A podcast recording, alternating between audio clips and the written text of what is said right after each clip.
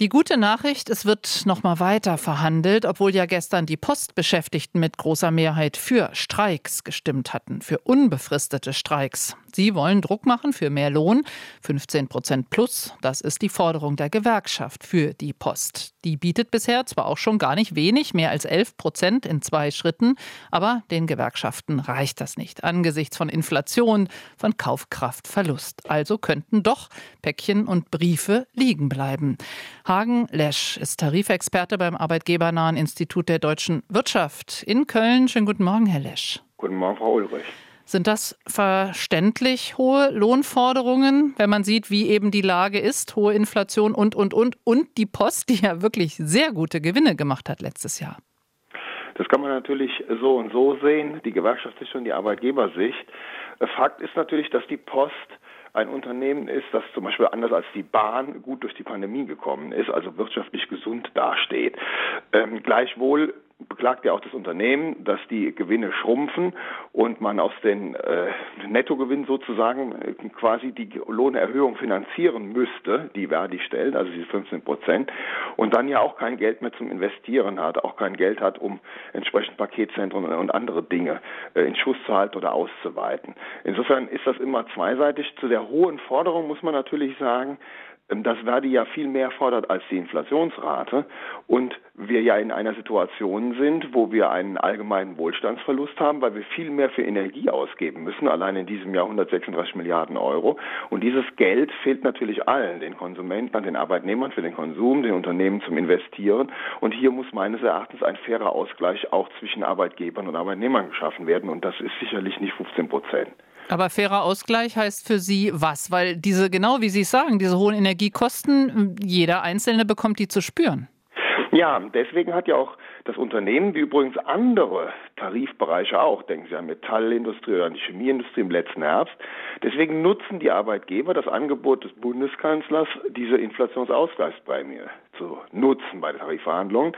Da geht es darum, dass man für einen Vollzeitbeschäftigten bis zu 3000 Euro Steuer- und Sozialabgaben frei ausschütten kann. Das ist Geld, was natürlich den unteren Einkommensgruppen in besonderer Weise hilft und es gilt halt brutto gleich netto. Mhm. Ein solches Angebot hat die Post auch vorgelegt und das führt natürlich auch gerade in der ersten Stufe, wenn man 150 Euro im Monat steuerfrei mehr bekommt, führt das natürlich gerade im unteren Bereich zu einer spürbaren Entlastung. Insofern ist das aus meiner Sicht ein Angebot gewesen, auf dessen Basis man gut verhandeln kann und auf dessen Basis man nicht in einen Streik gehen muss. Wenn wir jetzt mal gucken, insgesamt, es wird ja im öffentlichen Dienst auch jenseits der Post verhandelt und eben auch gewarnstreikt schon.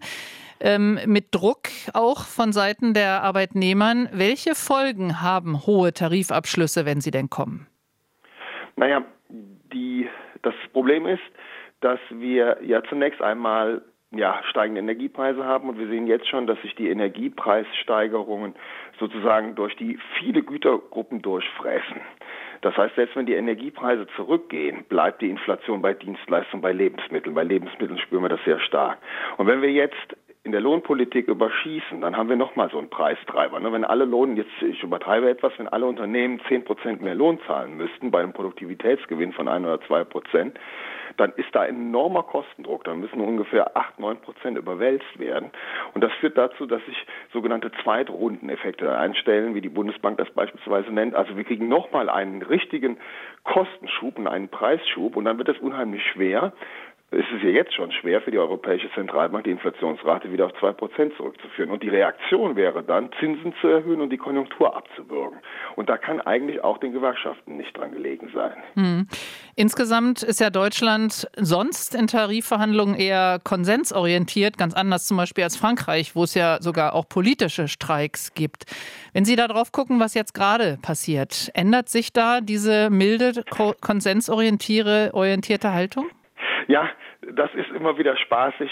Jedes Mal, wenn im öffentlichen Dienst verhandelt wird und dann noch irgendeine Branche, zum Beispiel bei der Bahn, parallel verhandelt wird, dann haben wir natürlich das Problem, dass Streiks auftreten. Das sind meist kurze Streiks, Warnstreiks und die führen natürlich in der Daseinsvorsorge zu einer unmittelbaren Betroffenheit von uns allen, von uns Bürgerinnen und Bürgern insgesamt. Dann ist natürlich die Aufregung groß. Und ich finde das auch gut, dass die Aufregung groß ist, weil es, ja, es zwingt die Gewerkschaften natürlich auch ein Stück weit dazu, wirklich den Streik nur als letztes Mittel einzusetzen. Wir sehen aber jetzt allein auch an der Tatsache, dass Verdi nach der Urabstimmung sich wieder an den Verhandlungstisch setzt, dass der Wille zur Einigung ja da ist. Und natürlich haben wir hin und wieder Warnstreiks, aber es ist auch wichtig aus meiner Sicht, dass ein Druck in der Öffentlichkeit, das muss kritisch begleitet werden. Ist es noch verhältnismäßig oder nicht?